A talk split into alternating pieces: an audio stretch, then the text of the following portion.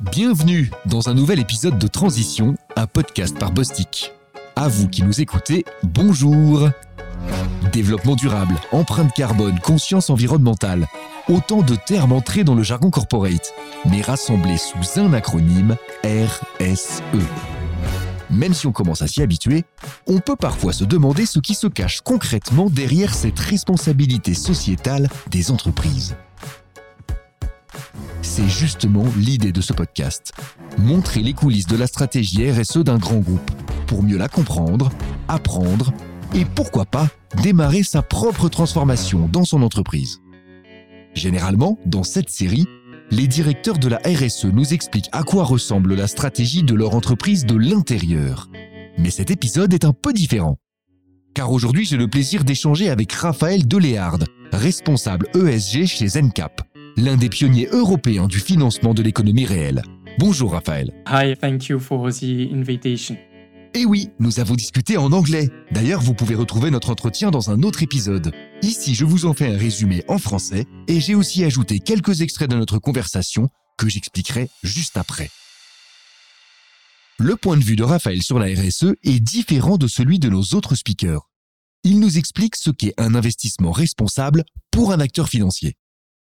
En clair, à quoi devrait ressembler une entreprise avec un modèle durable viable?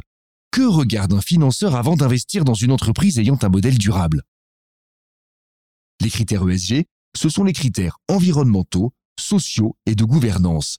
L'ESG, c'est la RSE de la finance.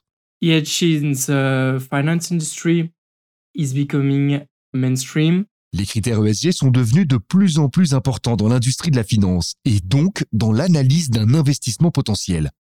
C'est d'abord une question de gestion des risques. Des risques, il y en a quatre types à prendre en compte. Le risque opérationnel, le risque juridique, le risque de réputation et enfin le risque de perte d'opportunité. We are particularly committed to uh, ESG issues. There is a strong willing, uh, I would say, from the management. Zencap Asset Management est particulièrement impliqué dans les problématiques ESG, une volonté partagée par le management. Ça se traduit dans la manière dont ils gèrent leurs fonds, mais aussi les risques pour les investisseurs. Ils doivent prouver davantage leur impact positif au travers d'indicateurs clairs. L'idée est d'investir dans des entreprises à impact positif. Et pour cause, la Commission européenne est très active dans la promotion de la transparence dans le secteur financier. Elle observe comment les entreprises intègrent l'ESG dans leur gestion d'actifs. Et ils ne sont pas les seuls. Les clients et les ONG scrutent aussi la stratégie des entreprises, qui attendent davantage d'efforts de la part de l'industrie financière en termes de soutien à la transition énergétique et aux changements sociaux et environnementaux. Du côté de Zencap, que regarde Raphaël quand il analyse un nouvel investissement? We what are these main ESG issues according to uh, the company business, according to the size of the company, according to its uh, geographical exposure. D'abord, les principaux enjeux RSE en fonction de l'activité de l'entreprise, sa taille et son exposition géographique. Et ensuite, eh bien, une fois ces enjeux identifiés, Raphaël les analyse en débutant par deux aspects importants, la gouvernance d'entreprise et l'éthique des affaires. Qu'est-ce que ça veut dire? Eh bien, quand on parle de gouvernance d'entreprise, on s'intéresse à la séparation entre les pouvoirs de surveillance et les pouvoirs exécutifs. On s'intéresse aussi à la qualité du conseil d'administration, à celle du comité exécutif et à la diversité au sein de ces organes. If your corporate governance is poor, then your business will be in danger. Si la gouvernance d'entreprise est mauvaise, l'entreprise sera en danger. C'est aussi simple que ça. Même chose pour l'éthique. Tout aussi importante dans l'analyse ESG, l'éthique renvoie aux valeurs de l'entreprise et à la façon dont elle conduit ses affaires. Ainsi, Zencap analyse la gestion des ressources humaines, la prise en compte des problématiques de santé et de sécurité et des questions environnementales avant d'attribuer à l'entreprise une note sur 5. At the end, we give uh, the targeted company, uh, the borrower, a qualitative score through a five-level scoring as in gap from leader to advance to follower to lead company to company uh, at risk. We search to invest in company which uh, generate uh, already positive social or environmental impacts through the company business. Ce système de notation sur cinq niveaux aboutit à une note ou dénomination pour l'entreprise de leader à entreprise en danger. Ce classement est directement déterminé par les impacts sociaux ou environnementaux de l'activité de l'entreprise. Pour ZenCap, cette note est décisive dans la décision d'investir ou non dans l'entreprise. Et comme un exemple vaut mieux qu'un long discours, Raphaël a pris celui de Big Mama. Big Mama, a chain of uh, Italian restaurants, mainly based in Paris, so with a strong uh, CSR approach. They have a global approach. Then they have an inclusive uh, human resources management and they have a strong culture of meritocracy. Another example is that uh, they pay um, lots of uh, attention to their supply chain.